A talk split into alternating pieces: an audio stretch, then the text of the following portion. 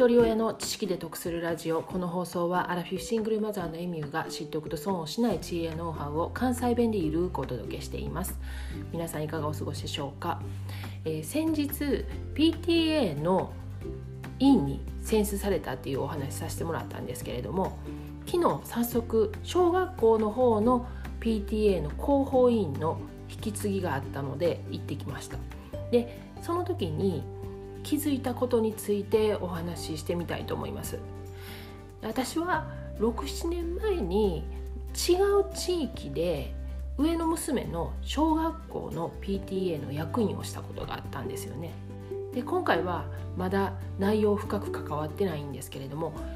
引き継ぎの段階でねいろいろと気づいたことがあったのでシェアさせてもらおうと思っています。でまず67年前にその役員やってた時と何が違うかっていうとまず年代ですよね。もちろん今回のそのコロナの以降っていうのも含めて年代が違うといろいろ変わってくるところもあります。で先日もちらっとお話しさせてもらったんですけど2020年から文科省の学習指導要領が新しくなってます。でそういったのも含めてその年代の違いっていう部分とあと地域が違います。前回 PTA 活動してた時は今とは違う市に住んでたんですねなのでまた違う市での PTA 活動になりますで前回はねその役員の副会長で今回は広報委員長なんですけれどもその仕事の内容っていうのではなくてもう少し引いた視点からその PTA 全体についてどういう違いを感じたかっていうお話をしてみたいと思います。今年度から学校からの手紙っていうのがほぼほぼ PDF なんですね。なのでもうペーパーレスなんです。去年のね2学期ぐらいから学校とその家庭を連携させるシステムが導入されたんですね。でそこに手紙が PDF で届いてたんですけれども、まあ、それと並行してプリントでの手紙も子どもたち通じて届いてました。でそれがこの4月からもう子どもたちが持って帰ってくるプリントっていうのはほとんどなくて PDF だけになってるんですよね。もちろんねそのプリントじゃないとダメなものっていうのもあるんでそれはプリントで届くんですけれども実際、まあ、もちろんそのスマホに PDF が入れれないであったりとかその使い方がわからないっていう方もいらっしゃると思うし紙媒体じゃないと困るっていう方もいらっしゃると思うんですけどもそれがどれぐらいの割合なのかと思ったんですが学校全体の10人10世帯にしか満たないそうなんです。だからその10世帯に関しては子どもを通じてプリントを持ち帰ってもらってるっていうことなんですね。あもうそんなにあのほとんどがじゃあ PDF でその連絡受けてるねんなっていうことにちょっとびっくりしました。あと56年前もねもうすでに LINE であの役員のやり取りとかは連絡がスムーズにできたんですけれどもその時よりもその LINE 自体にいろいろな機能が増えてるんですよね。例えばアンケートだったり、まあ、網だくじだったりあと日程調整なんかも LINE のツールでスムーズにできるようになってます。例えば一つの議題について何か発言してほしいっていうふうに LINE が来てもねなかなかねあの発言しにくかったりとか、まあ、自分が言うたことに対してどんな反応されるか分かれへんとかあとやっぱりその低学年のねまだその学校に慣れてない保護者なんかからしたらすごくこう PTA っていうのはドキドキするんですよね。なのでそういう部分でこの LINE の機能が使いやすくなったのは PTA に参加するハードルをね下げてくれるんじゃないかなと思いました。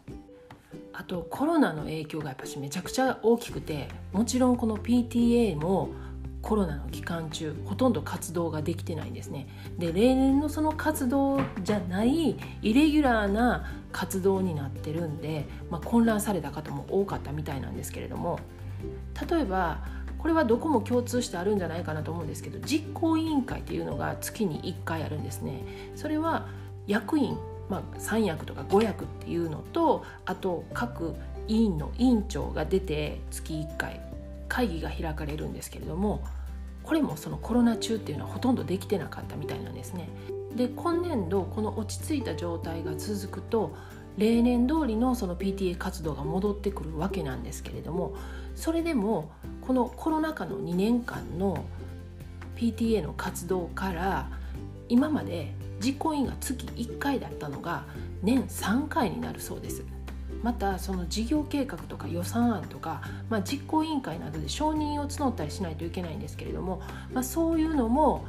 意義があれば連絡くださいという流れになりましたここでもコロナによってのそのダメージ損失は大きかったと思うんですけれどもそれによって改善されてきたこともたくさんあったんだなっていうことが分かりました。本当にいろんな意味でトレードオフなんじゃないかなと思います。でこの PTA 活動っていうのはその前回の配信でも少しお話ししたんですがその賛否両論あってあのもうやめてしまった方がいいいやあった方がいいっていう意見があるんですけれども正直どちらの意見も私は分かるんですよね。やっぱりその仕事抱えながらその家のことしながらそれでも手いっぱいやのにそこにまた、まあ、子供のためやとはいえ違う仕事が入ってくるっていうのはやっぱり負担にもなってくるんで PTA 活動ってやっぱしこうできれば当たりたくないと思いますよね。でどこもそうだと思うんですけどもなかなかその立候補するっていう方は少ない。それがね昨日 PTA の方から話聞いたんですけれども今回立候補がめちゃくちゃ多かったんですって。なのでその委員とか役員決めるのがすごくスムーズやったって聞いたんですよ。私そんなこと今まで聞いたことないしびっくりしたんですよね。でいや本当にその教育に熱心なね保護者が多いのかなと思ってすごいですねって言ったらねまあこれは推測なんですけれども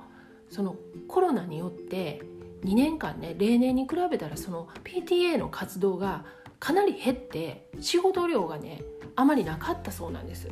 でそういった話がねその時にやったその PTA の役員から「今チャンスやで」と今やっといたらそのコロナで仕事量減ってるからまあ普通よりもまだましやでっていう話がこう噂で広がってそれで立候補が多かったんじゃないかっていう話なんですよね。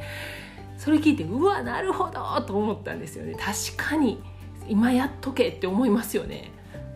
ただ多分例年に戻ったとしてもきっと改善されたことがたくさんあるので今までとはまた違う PTA 活動になるんじゃないかなと思っています。私もまだね引き継ぎ段階なんですけれども今後もこの PTA ネタ継続してやっていきたいと思うのでよかったら聞きに来てください。過去回291回で小学生へのプレゼン初体験という配信しています。これは2年間ハンガリーで生活していたことからその日本とハンガリーの違いっていうことについてそのゲストティーチャーっていう形でねその子どもたちの前でプレゼンしたんです。その時の話をしてますので概要欄にリンク貼っています。よかったら聞いてみてください。では最後までお聴きいただきありがとうございました。今日も笑顔で。